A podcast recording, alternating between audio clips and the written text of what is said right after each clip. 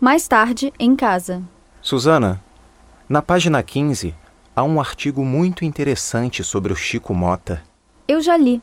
Ele esteve aqui há 15 dias. Foi um sucesso. No sábado, ele cantou para 50 mil pessoas no estádio do Pacaembu. Eu não sabia. Que pena. Perdemos a chance de ver o Chico. Não se preocupe, ele vai voltar em abril.